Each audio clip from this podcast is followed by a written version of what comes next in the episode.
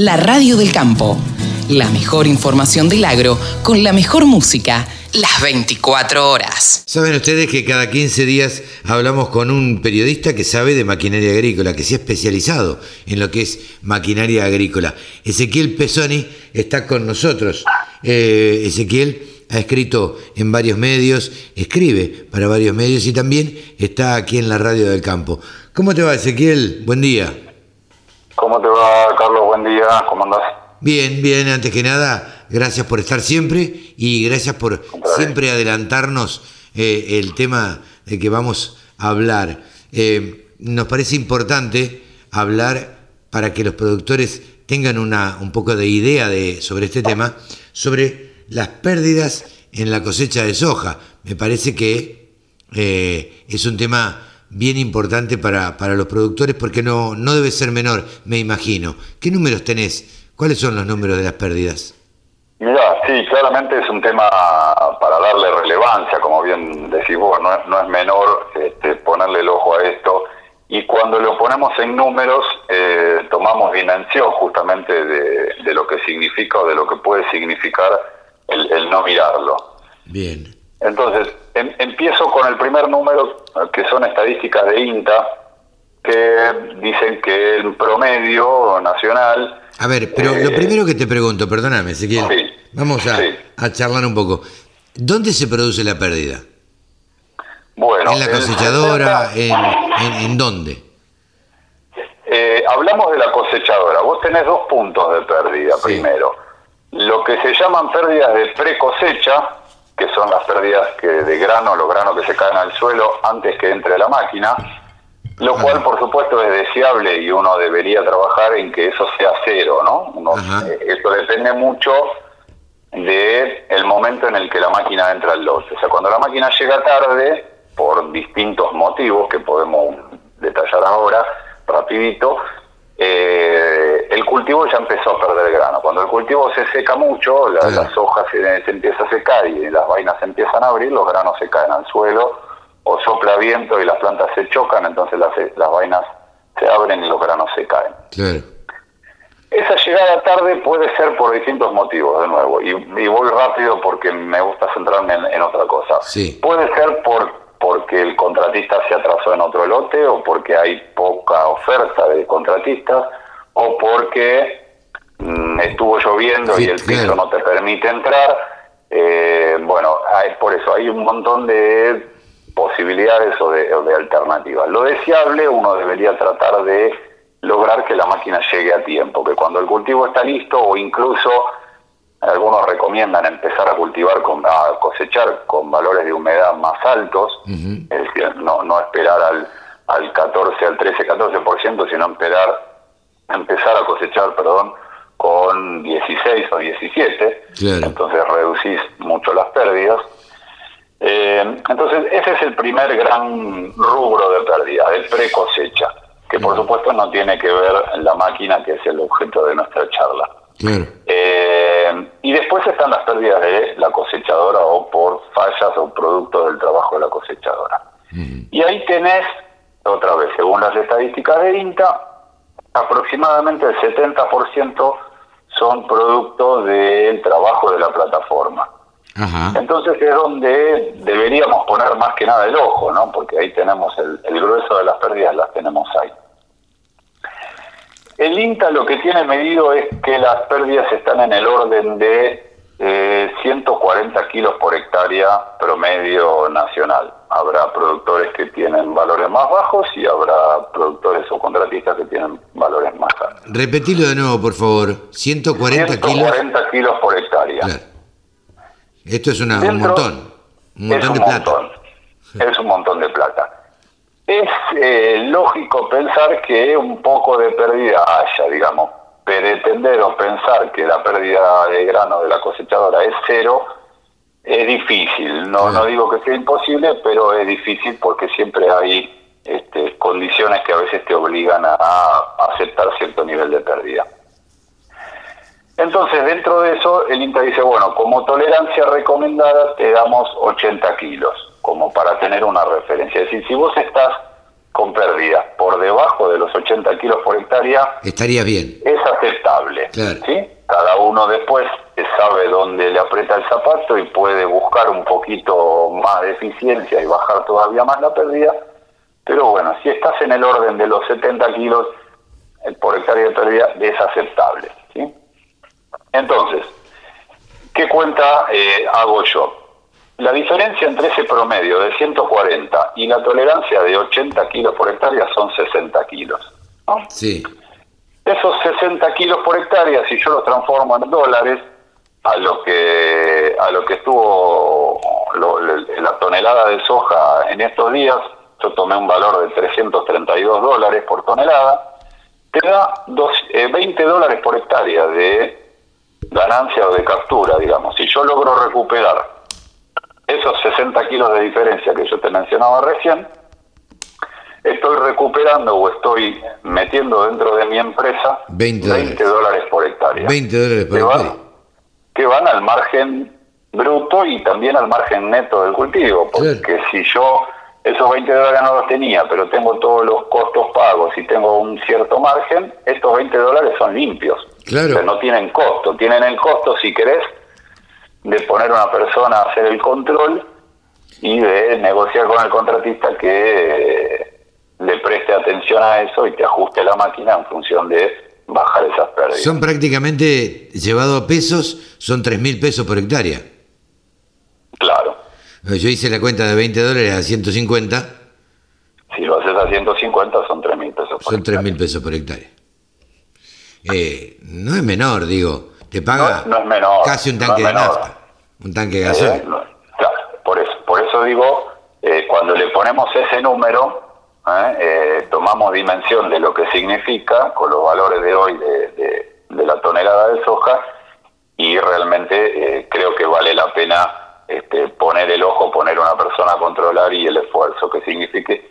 Y hasta incluso te digo más, negociar de alguna manera con el contratista es decir, bueno, si logramos recuperar esos 60 kilos, que significan 20 dólares, le podés pagar un plus y compartís. Claro. Todos ganan. ¿eh? El win-win eh, eh, me parece que, aplica también acá. Sin duda, sin duda. va a ser tema de otra charla seguramente, pero como vos conocés la maquinaria agrícola, te lo pregunto. ¿En todos los cultivos se da? En todos los cultivos tenés un nivel de pérdidas y después podemos hablar la próxima, si querés, de, ponerle números a, los otros cultivos. Ok. Pero en, todos los cultivos tenés un nivel de pérdida, por eso que es de alguna manera entendible y aceptable, porque bueno, es, es la, cosechadora es una máquina compleja, las condiciones de trabajo son variables y muchas veces complejas, entonces a veces es difícil eh, o casi imposible, diría, reducir la pérdida a cero.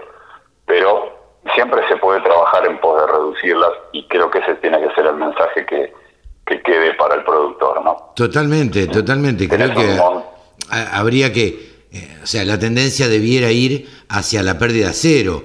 Eh, debe ser imposible este, no perder nada porque se te abre una boquilla del camión o por lo que sea y se te caen unos cuantos kilos, pero... Bueno, que vos mencionás del camión es otro punto. O sea, yo te estoy hablando solamente de la cosechadora. Claro. Después, después en el transporte hay un estudio que hizo INTA hace unos cuantos años, ya debe tener 7, 8 años ese estudio que hicieron.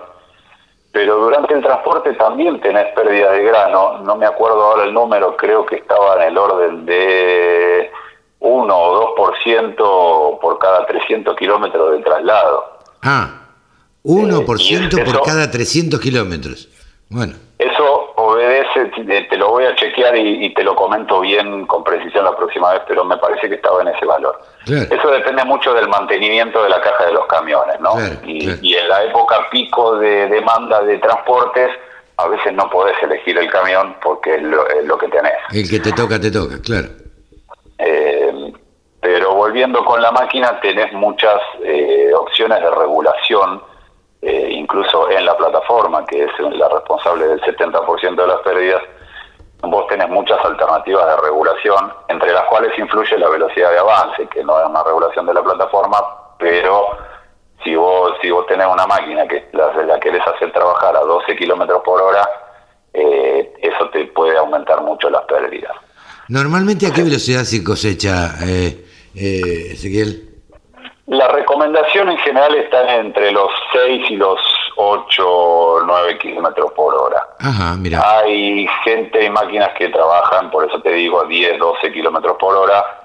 Eh, hay que monitorear las pérdidas en ese caso porque a veces eh, eh, hay una relación entre la velocidad de avance y el tiempo que tiene la sección de cuchilla, viste que en, la, barra de corte tiene la sección de cuchilla que van y vienen, movimiento alternativo, y hacen el corte. Entonces, hay una relación de tiempos entre lo que avanza la máquina mientras la cuchilla se mueve de costado y eso puede generar el, empuje de las plantas hacia adelante. Si la máquina va muy rápido, termina pechando las plantas. Sí, sí.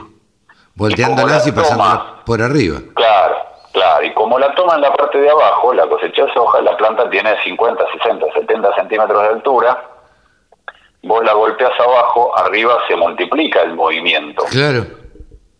Entonces se empiezan a chocar las plantas y si el cultivo está muy seco, muy muy listo para, para cosechar, las vainas se abren y empiezas a perder el grano.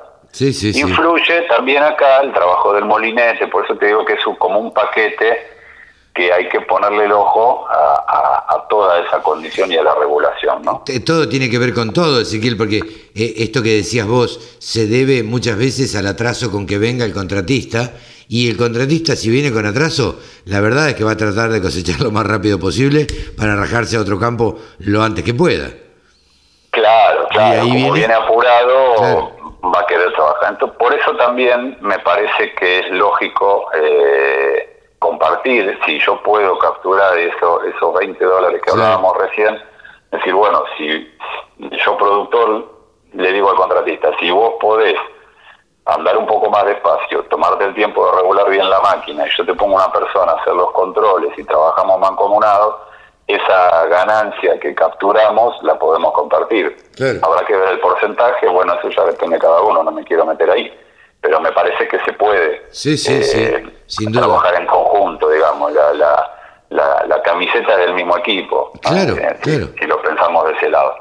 Eh, tema interesante para tratar y para concientizar a los productores agropecuarios, a los contratistas y a aquellos productores que han sembrado que le den bolilla a la pérdida que tienen por hectárea, en este caso en la soja, pero también imagino en cualquier otro cultivo. Sí, sí, sí, por supuesto también también pesa. Y te tiro dos números más, si, si me, si me permitís. adelante. Esos 20 dólares por hectárea a nivel nacional, que hay una superficie sembrada de 17, un poco más de 17 millones de hectáreas de soja, terminan traduciéndose en 340 millones de dólares a nivel país que quedan en manos de los productores. Claro. No, pero bueno. estoy tomando el valor ya descontada la retención. O sea que si, si queremos incluso un paso más, esos 340 millones de dólares que quedan en manos del productor se transforman a nivel país, de lo que entra al país, en 546, casi 547 millones de dólares a nivel país. ¿Que pierde el país? Claro, que pierde el país. Un porcentaje de eso de retención, todos ya lo sabemos, y los 340 que son en manos del productor. Realmente muy interesante eh, eh, el tema, Ezequiel. Eh, hay, que, hay que seguir concientizando, me parece, todo esto de las pérdidas, porque a veces me da la sensación que los productores no tienen en cuenta esta... Mira, yo conocí una persona cuando recién vine a vivir a Buenos Aires que me dijo, hay que cuidar los billetes chicos porque los grandes se cuidan solos. Claro, eh, ¿y esto qué quiere decir? ¿Qué, quiero significar? Y me parece que, vamos al mismo punto.